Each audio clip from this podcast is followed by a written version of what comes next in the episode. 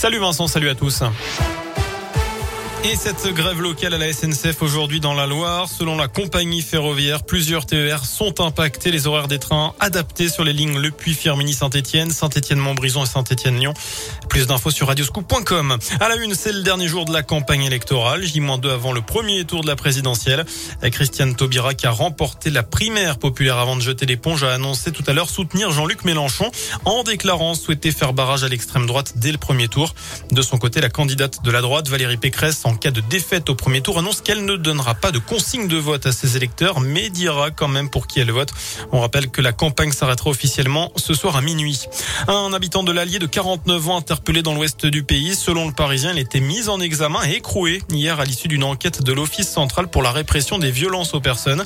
Il est soupçonné d'être à la tête d'une secte occulte dont il aurait abusé les membres pour se payer eh bien, une vie de châtelain avec sa famille dans la Vienne. Un gros excès de vitesse dans la région. Un homme de 31 un an, originaire de Vénissieux, intercepté sur la 43 à Saint-Quentin-Falavie en Isère. C'était hier après-midi. Il roulait à 200 km heure au lieu de 70 avec la voiture d'un ami, d'après le Dauphiné libéré. Le bolide de 320 chevaux a été immobilisé et le permis du chauffard confisqué. Dans l'actu aussi, le suspect interpellé après cette grosse frayeur ce matin à Toulouse. Un homme soupçonné d'être entré dans la cathédrale en pleine messe et d'avoir déposé un colis au pied de l'hôtel avant de prendre la fuite. Il est actuellement en garde à vue. Il est connu des services de police. La cathédrale a été évacuée. Des démineurs ont été dépêchés sur place.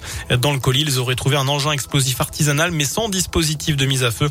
Il n'y a eu aucune victime. Et puis on va terminer ce scoop info plus léger avec un mot de sport, le foot et le début ce soir de la 31e journée de Ligue 1. Saint-Etienne, 18e, joue à Lorient, 16e. Ça c'est ce soir. Dans la région, un choc demain soir entre Clermont et Paris. Et puis nos Lyonnais euh, également, eux, seront à Strasbourg dimanche à 19h. Voilà pour l'essentiel de l'actu. Passez une très bonne soirée. Merci beaucoup Sébastien.